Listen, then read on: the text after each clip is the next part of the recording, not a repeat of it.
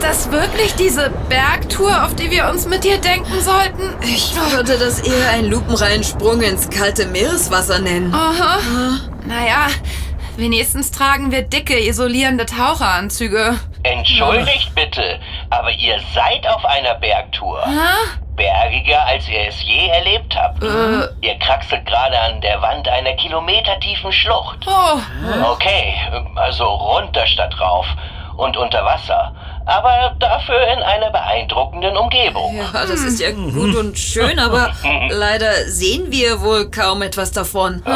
Warum denn nicht? Ich glaube, Katja spielt darauf an, dass es immer dunkler wird, je tiefer wir klettern. Und wenn das so weitergeht, Mhm. Dann seid dann- ihr bald in der Tiefsee angekommen. Die beginnt nämlich dort, wo kein Sonnenlicht mehr hingelangt.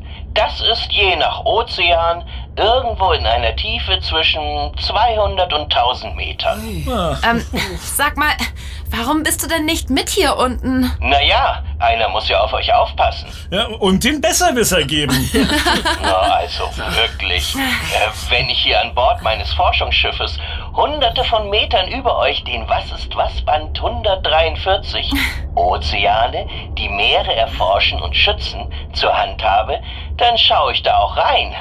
D- Dann kannst du uns ja gleich mal sagen, wo wir hier unten eigentlich sind. Genau. Aber gern, ihr seid im oder am mittelatlantischen Rücken.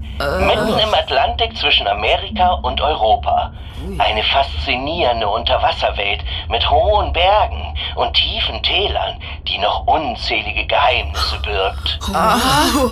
Na, da entgeht dir aber was. Ha? Nein, nein, über eure Helmkameras sehe ich alles, was ihr seht. Oh, äh, das heißt also, du siehst nichts. Aber ihr habt doch alle einen starken Scheinwerfer an eurem Taucherhelm. Schaltet den doch einfach mal an. Na? Oh, oh ja, Ah. tatsächlich. Gute Idee. Oh, hey, Katja. Ja, Stefan, ich bin's. Oh, Mann, würdest du jetzt bitte mal aufhören, mich so zu blenden? Oh, oh sorry. Tja, wir Menschen sind eben auf solche Hilfsmittel wie Taschenlampen und Scheinwerfer angewiesen, solange wir keine Biolumineszenz haben. Hab ich das nicht? Naja, macht nichts. Ich weiß ja auch nicht, was das ist. Okay, dann will ich euch mal erleuchten. In der Tiefsee ist es eben nicht nur finster. Ein großer Teil der Tiere, die dort leben, produziert Licht. Ihr Leuchten wird durch eine chemische Reaktion hervorgerufen. Erscheint häufig bläulich-grünlich und wird Biolumineszenz genannt. Glühwürmchen können sowas doch auch, oder? Ja, Katja, gutes Beispiel. In der Tiefsee nutzen die Tiere diese Leuchtfähigkeit zu ganz verschiedenen Zwecken. Einige senden besondere Lichtsignale aus, um sich zur Paarung zusammenzufinden. Andere locken damit Beute an, wie zum Beispiel der Tiefseeanglerfisch. Der hat eine Art äh, Laterne über seinem Maul hängen. Also, so ähnlich wie Stefan jetzt? Aha, selber.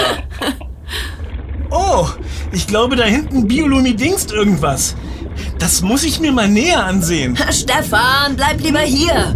Trotz Scheinwerferlicht liegt hier doch noch vieles im Dunkeln und Ah. außerdem Halt! kannst du hier leicht abrutschen. Oh, ah, oh, so ein Mist. Sei froh, dass wir unter Wasser sind. Das hätte sonst ein tiefer Fall werden können. Hier, nimm meine Hand. Ja. Ich zieh dich wieder rauf. Okay. Uh, danke. Alles okay, Stefan? Ja, aber schade. Ich hätte mir dieses Leuchten gern noch etwas genauer angesehen. Vielleicht begegnet euch so etwas ja noch einmal, wenn ihr jetzt weiter in die Tiefe steigt. Noch weiter? Warum nicht? Naja, wegen des Drucks und der Kälte vielleicht? Äh, Nur mal so gesagt. Oh, das denken wir uns einfach mal weg. Ja, nee, klar. Stefan, wir sind doch jetzt schon in einer Tiefe angekommen, in der ein Mensch nur noch in einem U-Boot überleben könnte. Den Druck des Wassers würdest du hier gar nicht mehr aushalten. Naja, und allein die Temperatur um die 0 Grad ist ja schon lebensfeindlich. Hey, wir haben wohl bald den Meeresboden erreicht. Ich kann ihn schon im Strahl meines Scheinwerfers erkennen. Oh, da habt ihr Glück. Die Schlucht kann an manchen Stellen auch mal acht Kilometer tief sein. Ui. Acht Kilometer?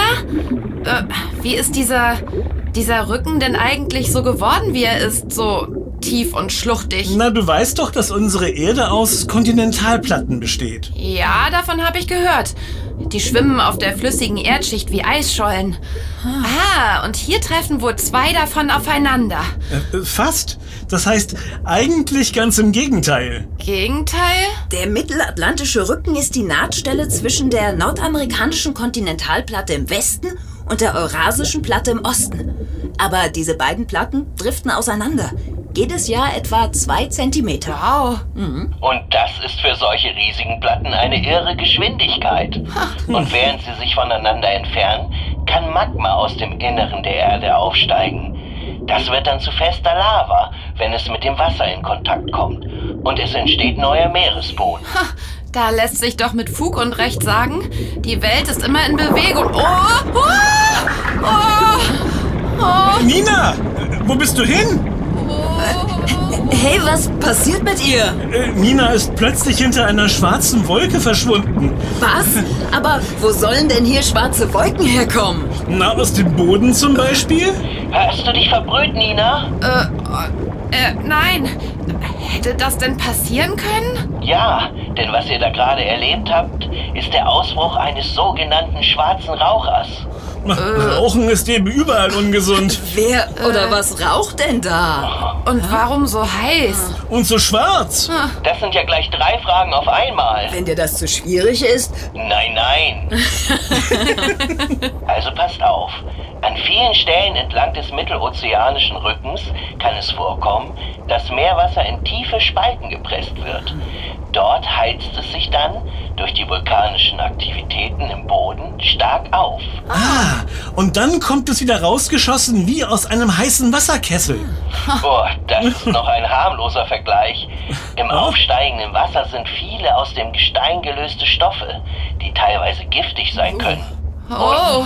Das Wasser ist bis zu 400 Grad Celsius heiß, Ui. wenn es aus dem Meeresboden schießt. oh. Dabei kühlt das Wasser ab und es lösen sich Mineralien, die das Wasser einfärben. Wow. Das Ganze kann dann wie ein qualmender Schornstein aussehen. Wahnsinn. Daher der Name Schwarzer Raucher. Hey, aber ich sehe gerade, um diesen Schlot herum wächst sogar was.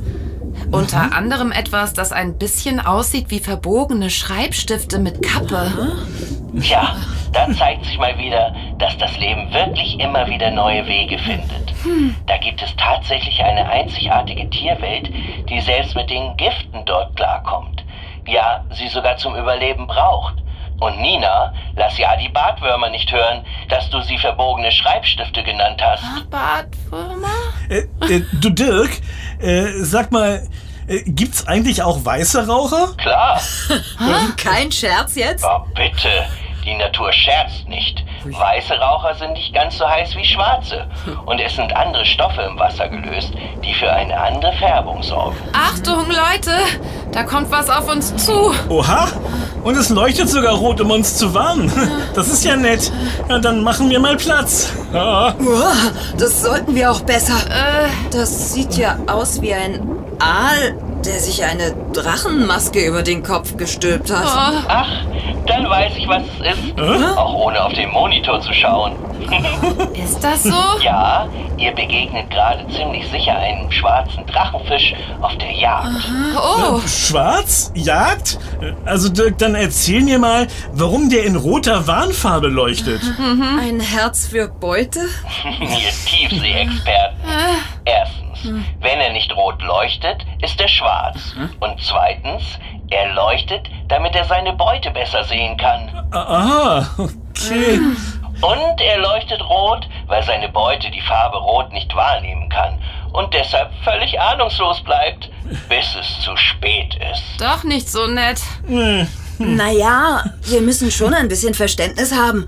Hier unten in 1000 oder 2000 Metern Tiefe ist ja praktisch nichts los. Pflanzen? Fehlanzeige. Die brauchen ja Sonnenlicht. Stimmt. Also haben die Tiere, die hier überleben wollen, keine andere Chance, als zu warten, bis irgendein Futter von oben herabsinkt. Oder sich gegenseitig aufzufressen. Oh, Wir müssen der Wahrheit ins Auge sehen. Die Tiefsee ist das Reich der Räuber und Aasfresser. Aber Die sehen oft wirklich großartig aus. Das müsst ihr ihnen lassen. Da kommen gerade wieder so einige auf euch zu. Nina, aus deiner Ecke. Was? Äh, ich sehe hier nur eine Qualle. Äh, wohlgemerkt, die sieht schon toll aus. Ja, o- o- und wo sind die anderen? Oder sind das vielleicht schon die anderen? Äh, wie, wie das denn? Katja hat recht. Wie das denn?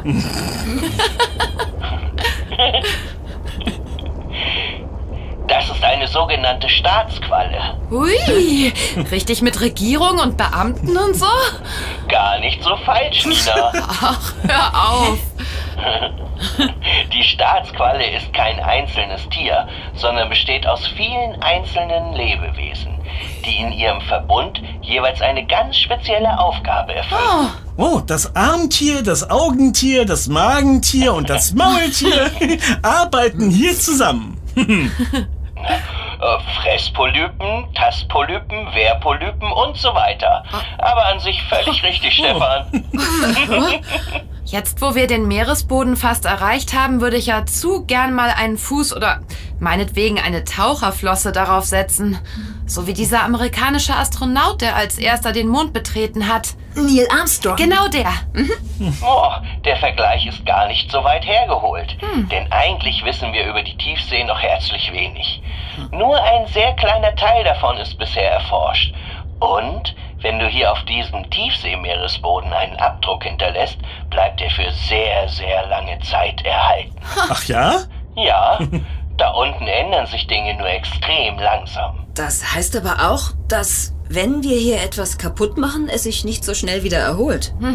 Eben. Nun wissen wir aber mittlerweile, dass am und im Meeresboden Erdöl und Erdgas sowie seltene Mineralien und Metalle lagern. Die könnten wir für die Herstellung von Elektroautos und Elektronikgeräten wie Mobiltelefonen und Computern gut gebrauchen.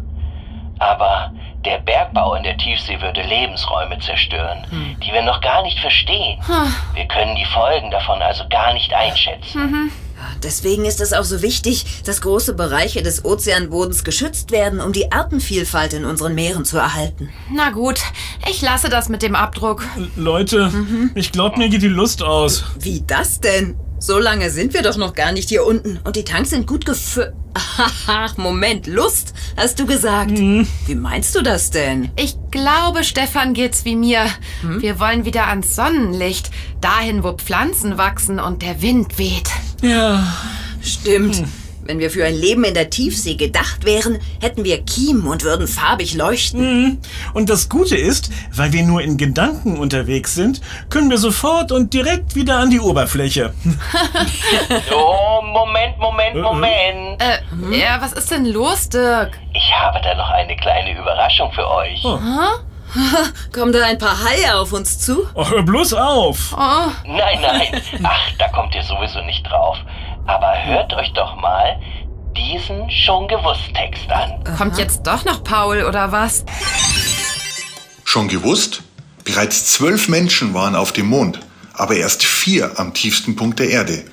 Im Jahr 1960 erreichten Jacques Picard und Don Welsh mit ihrem Tauchboot Triest im Marianengraben eine Tiefe von 10.916 Metern. Erst 2012 folgte ihnen James Cameron mit seinem U-Boot Deep Sea Challenger.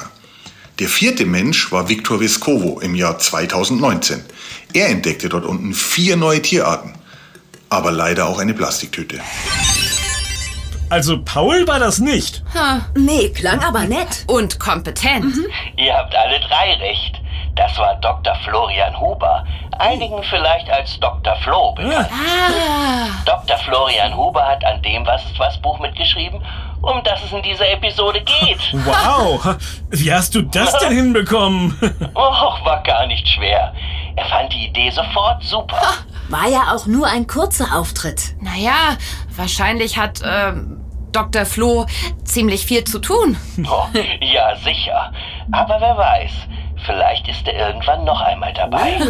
Äh, apropos irgendwann, äh, können wir denn jetzt irgendwann mal an die frische Luft? Oh, äh, natürlich. Ich bin jetzt bereit, euch in der Was ist was Zentrale zu empfangen. mit einer schönen heißen Seetanksuppe. Oh, das ist ja mal passend. Aber schwimmt da ein Tentakel drin? Das schmeckt wirklich gut. Ich glaube, ich habe sowas noch nie gegessen. Ja, habe ich Ganz selbst genau richtig für die Seepioniere. gemacht.